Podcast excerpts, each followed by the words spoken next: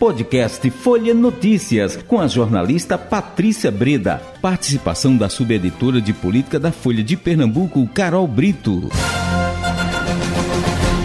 Quarta-feira, 19 de outubro de 2022. Começa agora mais uma edição do podcast Folha Notícias, direto da redação integrada Folha de Pernambuco. Sou Patrícia Breda. A gente segue é, agora falando de política com ela, Carol Brito, subeditora de política do jornal Folha de Pernambuco. Ô, Carol, é, vamos começar. A gente começa pelo local. Você quer começar pelo nacional? teve essa história aí de, de perda de tempo, de TV, de Marília. Como é que é essa história, hein?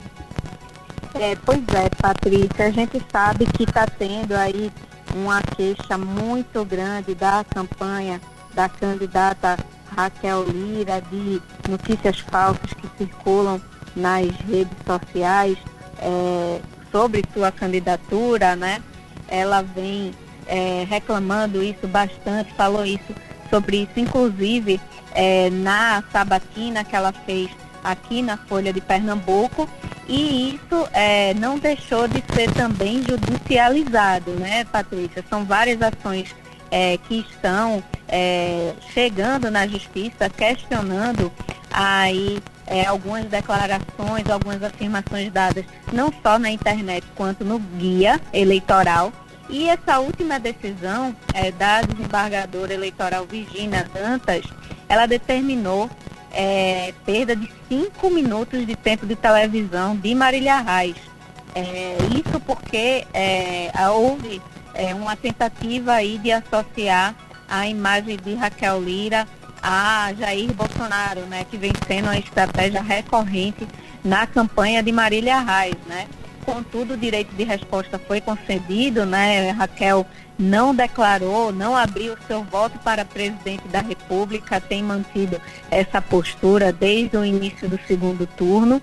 E aí foi concedido esse direito de resposta para Raquel Lira, que vai ser distribuído em várias inserções, né? Que são aquelas propagandas que são exibidas durante o dia inteiro é, na rádio e da televisão, né? Então uhum. foi mais um capítulo aí é, dessa guerra jurídica que está dominando essa disputa aqui em Pernambuco.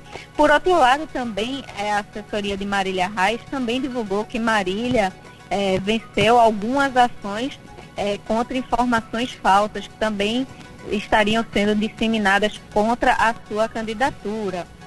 Então, eles registram que já teve é, pelo menos 30 vitórias em ações é, contra adversários. Então, fica aí essa guerra jurídica dos dois lados, né, Patrícia? A gente sabe que notícia falsa em campanha sempre circulou, infelizmente, né? É uma tática que é muito utilizada é, na disputa eleitoral, mas que com é, o advento dessas novas tecnologias, da internet e das redes sociais, infelizmente acabou que essas notícias falsas tiveram um instrumento poderoso aí como aliado, né? É, pois é, e aí a gente vê como é importante, não é, que sejam feitas essas é, essas é, é retificações, afinal de contas, o que a gente precisa é que haja a verdade, quanto mais verdade, quanto mais transparência. Ninguém ganha com isso, né, Carol? Nem um lado nem outro, para falar a verdade, né? É, pois é, Patrícia. Infelizmente, muita gente acha que divulgando notícias falsas estaria até mesmo ajudando o seu candidato né, a ter um desempenho melhor, mas muitas vezes, e na maioria das vezes, isso acaba, na verdade, atrapalhando né, o, o próprio candidato ou até mesmo é, descredibilizando todo o processo democrático. Né? Então, nunca é bom compartilhar notícias falsas. A gente sabe que muitas vezes as pessoas compartilham de forma desavisada, então é sempre importante reforçar é, que chequem as notícias, né, principalmente antes de compartilhar né, tudo aquilo que você recebe, que você não sabe a fonte, por mais que seja um amigo, um familiar, um conhecido, uma pessoa que você confia, é sempre bom checar as fontes da notícia. Lembrando, inclusive, é, né, Patrícia, Isso. que a Folha de Pernambuco chegou a ser até mesmo utilizada, Isso. né? Uhum. Foi compartilhado uma imagem falsa, usando toda a nossa identidade visual, nossa logomarca para divulgar notícias falsas nessa campanha. e era algo que seria facilmente checado se a pessoa é, olhasse as redes sociais da Folha e visse isso. que nada daquilo é, era verdadeiro, né? Era um conteúdo falso. Então cheque sempre, né? Isso. Pessoal, é sempre bom reforçar isso, Patrícia, que dessa forma a gente está contribuindo para ter um processo eleitoral muito é, mais justo e democrático, não é mesmo? E agora a coisa está ficando mais séria porque estão interrompendo as missas, os padres estão sendo atacados. Minha gente, o que é, que é isso, né? Realmente eu fico muito preocupada com isso. Eu tenho até uma opinião assim um pouco é, complicada porque é muito difícil realmente combater as notícias falsas, Patrícia. A justiça é, eleitoral ela vai estar sempre um passo atrás porque é, o poder de uma notícia falsa disseminada nas redes sociais é muito difícil você reverter.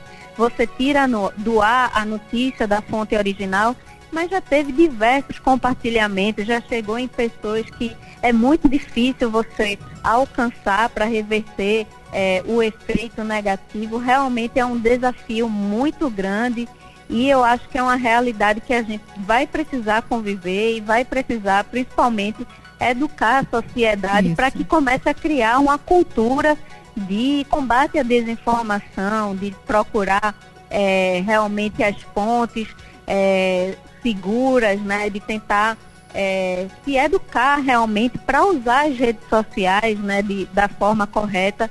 E isso vai ser algo que só com o tempo, Patrícia, a gente vai aprender. É, cada um vai ter o seu papel né, na sociedade e a justiça é um deles mas é algo que a gente vai precisar realmente conviver, viu, Patrícia? Isso. Porque é, não tem volta de fato, são é, ferramentas, instrumentos que estão difundidos na sociedade, né? A comunicação mudou e é preciso que a gente também se adapte e saiba, saiba usar da melhor forma essas ferramentas que estão na, à nossa disposição. Exato. Mas vamos lá, vamos seguindo, Carol. É... Pois é, Patrícia. Eu queria comentar também, você entrou nessa questão é, da religião, por exemplo, e é, a gente sabe que Bolsonaro, ele tem, é, Patrícia, uma grande popularidade é, no segmento evangélico. Se Isso. você pegar as pesquisas, é mais de 60% das intenções de votos do eleitorado que ele possui. Então, é uma ofensiva que que Lula faz aí estratégica de tentar ganhar a confiança é, desse eleitorado. É, também foi feito um ato nos mesmos moldes aqui em Pernambuco. É, então é uma ofensiva não só nacional, mas que também está repercutindo nos estados, viu, Patrícia? Isso, ô, ô, Carol, e rapidinho, só pra gente encerrar, tá já chegando no finalzinho. É, você quer destacar mais alguma coisa, Carol, ou a gente conversa amanhã? Não, queria só destacar uma coisa rápida, Patrícia. Hum. É que a gente falou ontem que Dilma Rousseff é, estava com a agenda programada para vir aqui para oh, Pernambuco, né, isso. né, para Olinda, hum. no ato com blocos. Essa agenda foi cancelada. Então, é, quem esperava que a presidente Dilma Rousseff viesse aqui para Pernambuco teve sua é, esperança frustrada porque uhum. ela não vem mais, mas o ato está mantido, os votos vão sair às ruas a favor de Lula, mas sem Dilma e também sem Marília Reis. A gente então é, fica por aqui, viu, Carol? Obrigada pela sua participação. Até amanhã. Até amanhã, Patrícia. Chegamos ao fim de mais um podcast Folha Notícias. Perdeu alguma edição ou quer ouvir de novo? É só baixar os aplicativos SoundCloud, Spotify e Deezer e buscar pelo canal Podcasts Folha de Pernambuco.